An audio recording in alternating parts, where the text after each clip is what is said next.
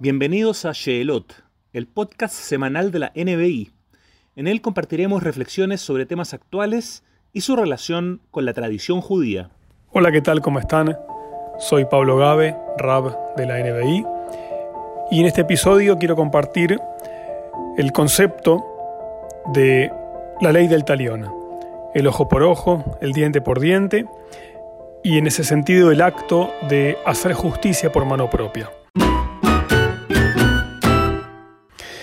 Y para empezar me gustaría que establezcamos un parámetro claro cuando hablamos de justicia por mano propia. Tiene que ver con el hecho en donde cada uno decide por sí mismo cómo hacer justicia, pero con el agravante de que en esos casos uno actúa por emoción violenta, o bien porque uno fue el, damnificado, el perjudicado, y hace justicia frente a quien lo atacó, frente a quien lo perjudicó, o bien uno es familiar, es cercano de la persona damnificada y también eh, la, idea de la emoción violenta lo, envuelve, lo, gobierna y no decide de acuerdo a las vías legales, sino las vías emocionales en ese sentido. Y para ir entrando en nuestras fuentes, en los textos judíos, textos bíblicos y rabínicos, evidentemente hay un concepto, hay una mención en la Torá, en el libro de Levítico, en Baikra, acerca de esta idea que daría lugar a entender de que bíblicamente podemos hablar de la justicia por mano propia y del ojo por ojo, diente por diente, es decir, de la ley del talión. El texto puntual, el más famoso de todos, está en el capítulo 24 del libro de Baikra, el Levítico.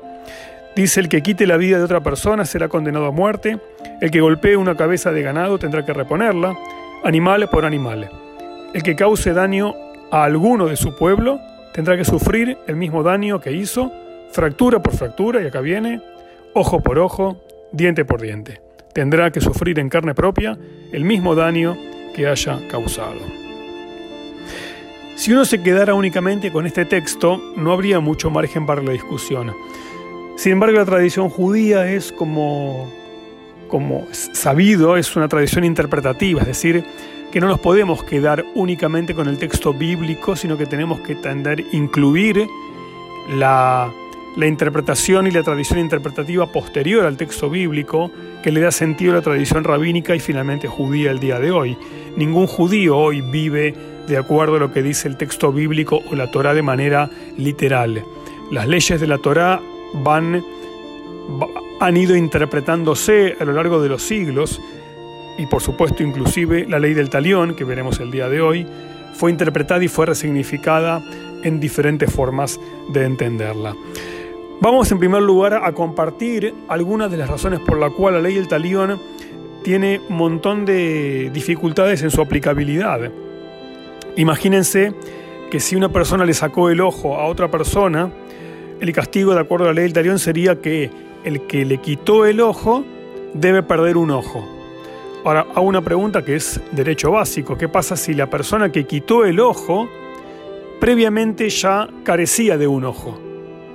Entonces, si aplicamos la ley del talión sobre quien agredió quitándole el ojo a una persona, pero el agresor ya tenía solamente un solo ojo, la consecuencia del castigo de la ley del talión es superior a la agresión primera, porque la primera persona que fue agredida perdió un ojo el agresor, si recibe la ley del talión como castigo, quedaría ciego. En ese sentido, el castigo es desmedido frente al daño original.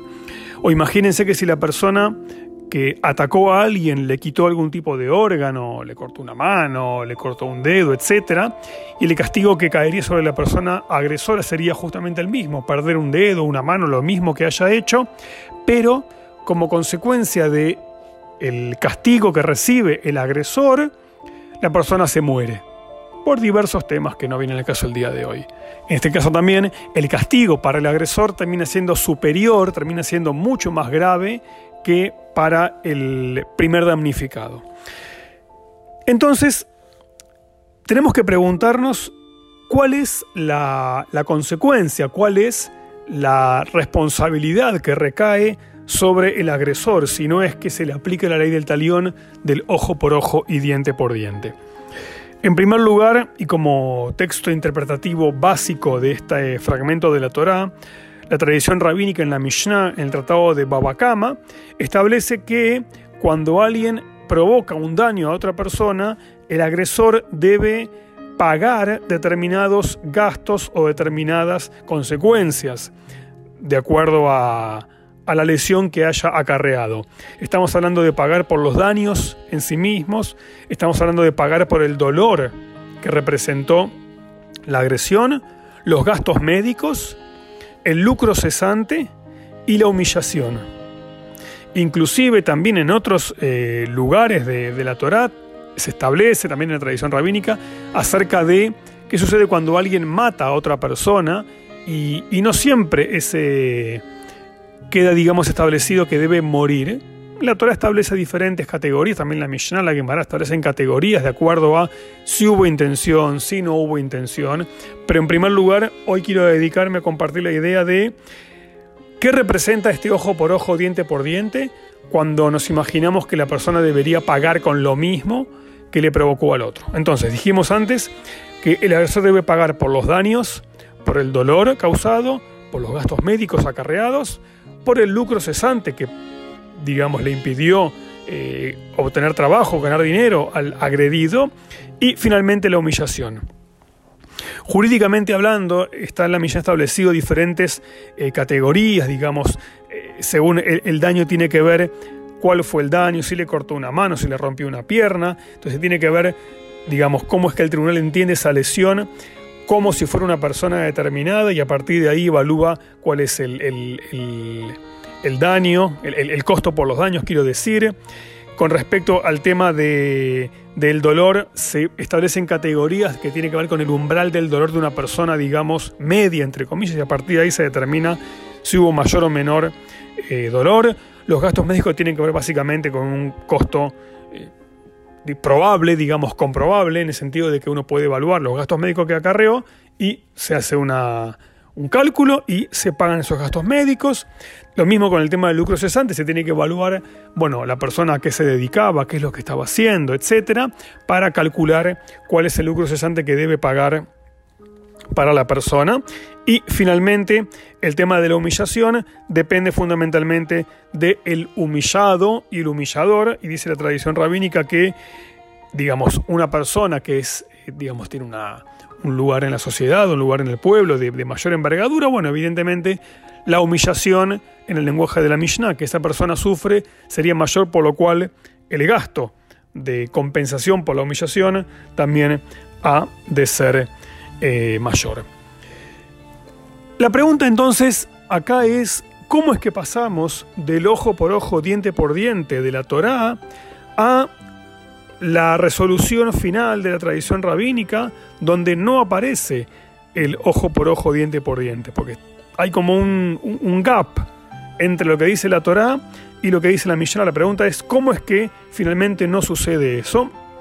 Y el Talmud, la Gemara tomando la Mishnah también en el Tratado de Baba Kama, lo que, la Mishnah que recién mencionamos, pregunta, ¿y cómo podemos entonces entender de que la Torah diga ojo por ojo, diente por diente, si finalmente lo que estamos hablando es una reposición y una compensación económica, eh, material, incluso humana en general, acerca de, o a causa, quiero decir, de la agresión?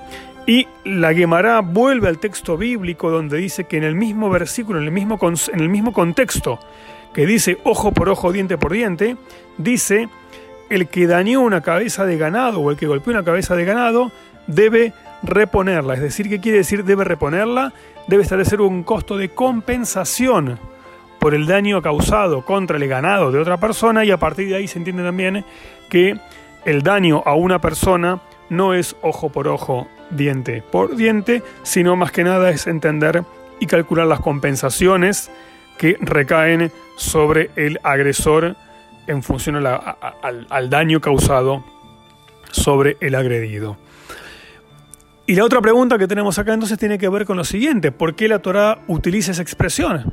Si finalmente la conclusión va a ser otra. ¿Por qué motivo la Torah es tan enfática, es tan, digamos, eh, tajante, es tan, tan dura, que establece un lenguaje tan, diríamos, en un punto extremo. Para Rambam, el Maimónides es uno de los principales eh, juristas, filósofos de la tradición judía, uno de los más grandes que hubo en nuestra historia. Él explica y entiende que la Torá utiliza este lenguaje como una forma de eh, mensaje educativo, es decir, con una connotación tan extrema para enfatizar que el pago por el daño debe ser tal que compense la angustia y todo lo causado por el daño original, es decir, ojo por ojo y diente por diente, según el Maimónides, abrevando en la literatura rabínica, por supuesto, tiene que ver con que la compensación deba ser tan grande, deba ser tan eh, cuantiosa en el sentido general, lo mismo que eh, generó, que provocó, que acarreó al agredido. Sin embargo, hay un único elemento, hay un único caso, perdón, en la tradición judía que sí aplica la ley del talión. Interesantemente vamos ahora a hablar de un caso, de, una categoría de daño que eh, se le aplica al agresor lo que se le habría aplicado al, eh, a un acusado que ahora voy a explicar. Es el concepto de ed zomem. Ed quiere decir en hebreo testigo y zomem es una, una expresión que denota a alguien que es testigo falso, pero con intención de testificar de manera inadecuada e incorrecta. Vamos a dividir dos cosas. Uno es testigo falso, y la, tradición rabínica también lo, lo mismo también dice, acerca de la persona que atestiguó contra alguien, pero que se confundió porque vio mal, porque, no, porque el sol lo, cubrió, dice la tradición rabínica, que son casos donde no, en realidad vi a alguien que estaba haciendo algo, y no, mira, me confundí, no era tal, era otra persona. Digamos, el testigo acá vio el hecho, estuvo presente como testigo real del hecho, pero no es que tiene una intención de testificar contra otro, sino que simplemente en su testimonio reconoce que se equivocó mínimamente. Vio el hecho, estuvo frente al hecho efectivamente, pero se confundió en, detalles. Su testimonio no es verídico, pero no hay una intención clara de la persona en dañar. El Zomem, que es una categoría diferente, es aquella persona que atestigua haber estado en un lugar y haber observado a tal persona cometer tal acto, pero aparecen otros testigos que dicen no, porque en ese mismo día, en ese mismo momento, estuviste con nosotros. Y no hay ninguna manera en que hayas estado en ese otro lugar dando testimonio de lo que ocurrió. Porque en ese día, a esa hora, estuviste con nosotros. Y esta categoría de, en hebreo, Ed Zomem, es claramente una persona que, no habiendo visto el acto en sí, atestigua como si hubiese estado, pero se comprueba que jamás estuvo. Y por lo cual, esa persona sí es castigada en forma tremendamente dura. ¿Y qué se le dice sobre el Zomem, sobre este, esta categoría de testigo súper falso?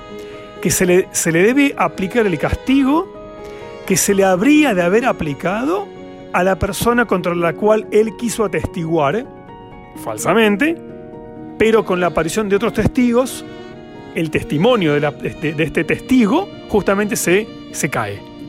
En ese caso, como este Ed Zomem, como este testigo, testimonio, tenía una intención clara, de premeditada, intencionada de dañar, no fue accidental para, para nada, justamente el castigo que se le aplica es tremendamente duro.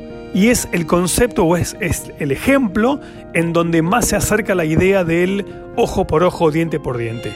Si a la persona que este testigo falso quería atestiguar en contra y acusar le cabía tal pena, cuando se descubre este testimonio falso, la pena original le cae al testigo que quería dañar a la persona inocente. En ese sentido es el, caso puntual en donde justamente el castigo recae eh, sobre la persona que intentó en forma premeditada eh, agredir. Lo central acá es entender que desde tiempos eh, inclusive bíblicos, en la Torah ya dice que, hay que establecer cortes de justicia y que si uno no, no, conoce la resolución o no sabe cómo manejar un, un, tema determinado, debe ir a los jueces de cada generación y consultar. Es decir, hay una intención clara de quitar la ejecución de la justicia por parte de los actores o de los participantes del hecho. La justicia siempre debe estar en manos externas, debe estar en manos de un tercero que no actúa justamente por emoción violenta, sino que actúa de manera racional a través de los canales legales, a través de las vías judiciales, de acuerdo a la ley, obviamente, de cada lugar. Tiene que ver, es en ese sentido, con la idea de una ley organizada por tribunales establecidos para tales fines y no los individuos que no están capacitados por dos razones. Uno, porque nosotros no, somos todos letrados en las leyes. Y segundo lugar, cuando sufrimos algún tipo de ataque o de agresión, nunca nos gobierna la, la racionalidad. Nos gobierna, como antes decía, la emoción violenta. Y a partir de esa idea es que justamente lo que es hacer justicia por mano propia se asemeja a, digamos, una polaridad bestial, ¿sí? o el sufrimiento del responsable y no un acto judicial eh, externo. Por lo tanto, creemos en la justicia y la justicia es la base fundamental de cualquier civilización, pero siempre la justicia debe estar a través de los carriles legales y en manos de los letrados especialistas y de ninguna manera hacer eh, justicia por mano propia, porque nos invadiría la emoción violenta y de ninguna forma la racionalidad. Esto fue un nuevo episodio de Sheelot, el podcast semanal de la NBI. Muchas gracias por escucharnos. Nos vemos la semana próxima.